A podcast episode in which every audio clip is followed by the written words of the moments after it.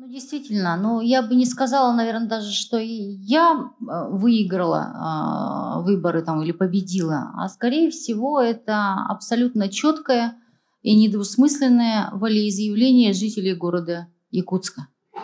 Это их результат и это их решение. И почему я так говорю? Потому что я принципиально считаю, что я на выборы шла с этим же лозунгом, что все решает человек. Все решает человек, и сейчас я в Инстаграме постоянно ставлю этот хэштег «Все решает человек», потому что я считаю, что мы сами ответственны за свою судьбу, и каждый житель города Якутска должен принимать непосредственное участие в том, а, как а, мы обустраиваем свою жизнь, какие решения мы принимаем.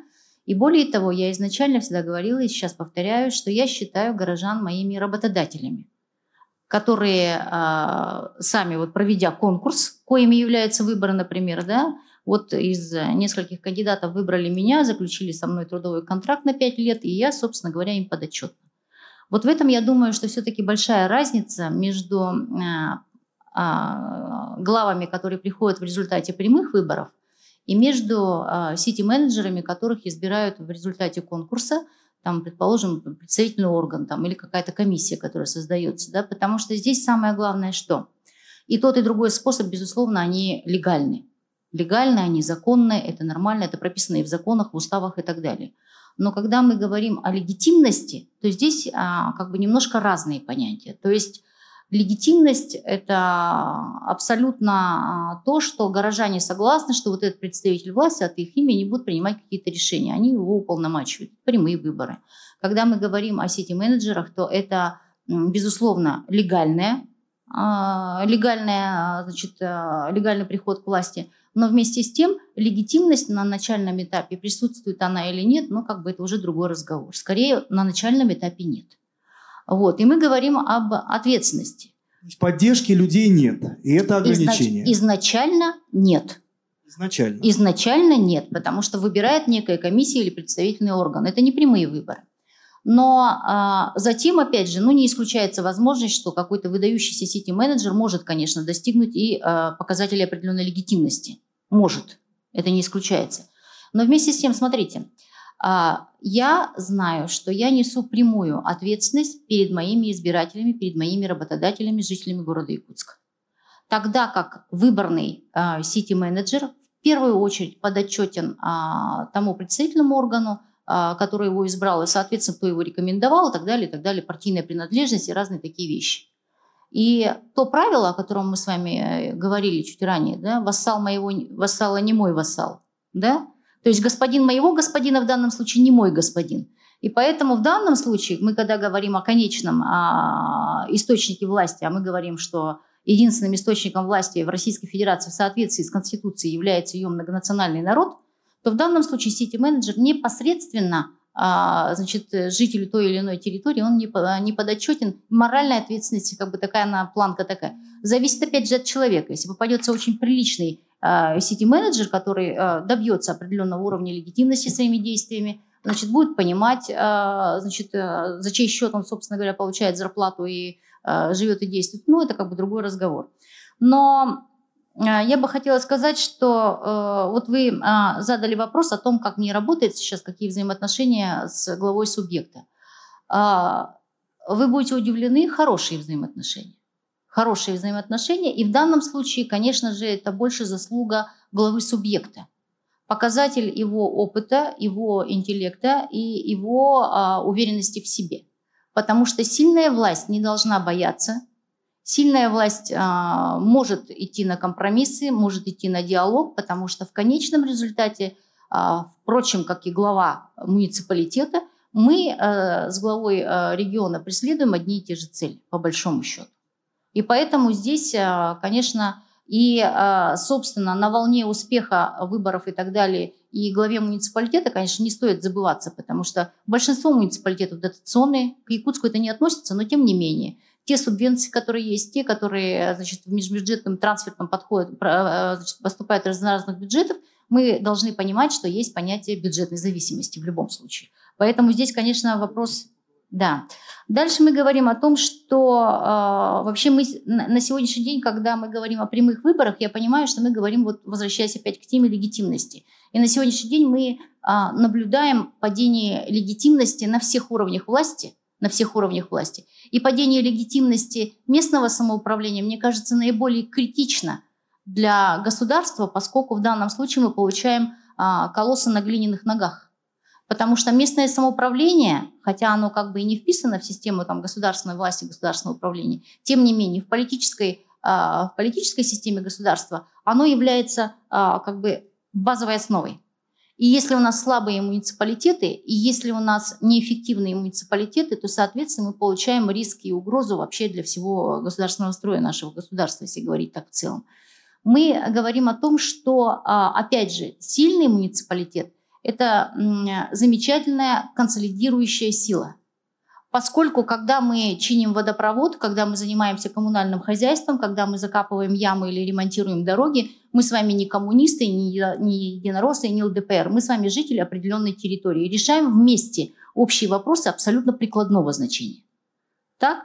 Вот. Дальше я хотела бы сказать, что много э, сейчас говорится о неэффективности муниципалитетов. К сожалению, это действительно так. Муниципалитеты на сегодняшний день неэффективны, потому что у них нет должного уровня поддержки. И опять, может быть, я забегаю вперед о межбюджетных отношениях и так далее, но мы говорим о том, что, например, город Якутск. По факту 50% э, жилого фонда является ветхим и аварийным. Данность? Данность. Мы говорим о том, что э, значит, мы имеем очень, изношенные, а, очень изношенную коммунальную инфраструктуру. Мы говорим о том, что мы имеем дефицит бюджета.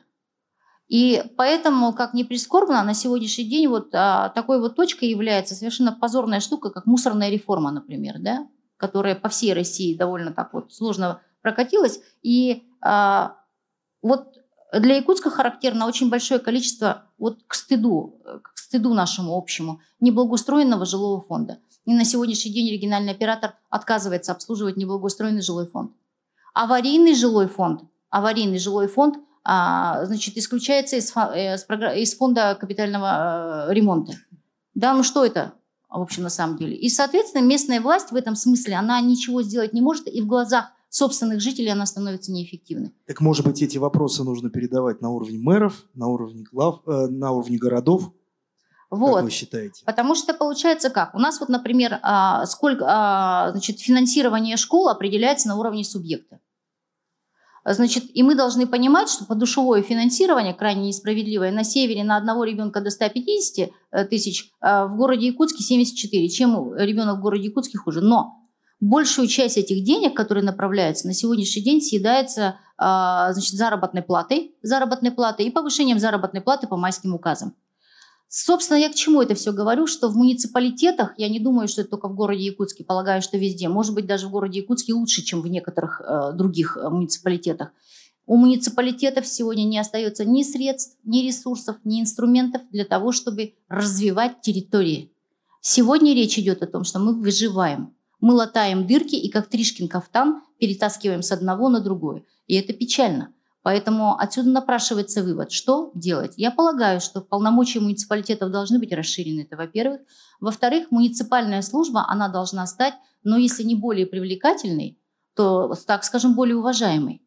Вот э, будучи э, значит, вот, э, главой города, я очень обеспокоена низкой заработной платой муниципальных служащих.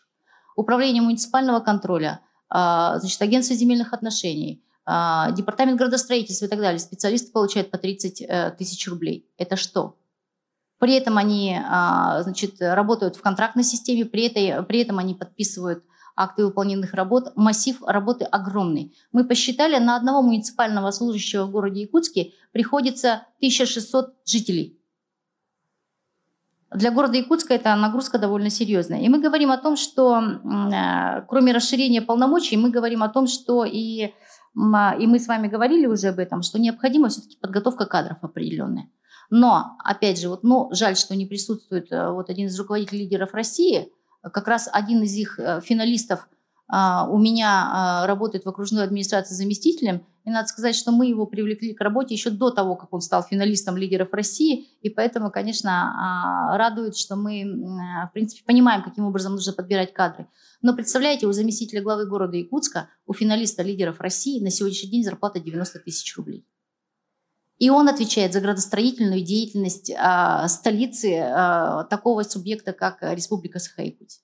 Я считаю, что это недостойно, это нехорошо и неправильно. И в этом смысле, э, и это касается тоже и прямых выборов, э, какие будут приходить кандидаты, кандидаты на такую зарплату, на такой объем работы, на такую ответственность. Я думаю, что мы все вместе должны работать а, чем я ежедневно занимаюсь в том же своем инстаграме, там, где у меня 127 а, тысяч подписчиков, да, а, э, повышать правовую культуру значит, жителей, горожан в данном случае, правовую культуру, чтобы они понимали, что такое работа мэра, как, какие функции мэр должен, глава муниципального образования должен исполнять, для того, чтобы в последующем, когда они будут делать выбор, они подходили к этому серьезнее. С одной стороны. С другой стороны, я думаю, что все-таки я начала об этом говорить, видимо, мысль не продолжила – а, должна быть система подготовки кадров.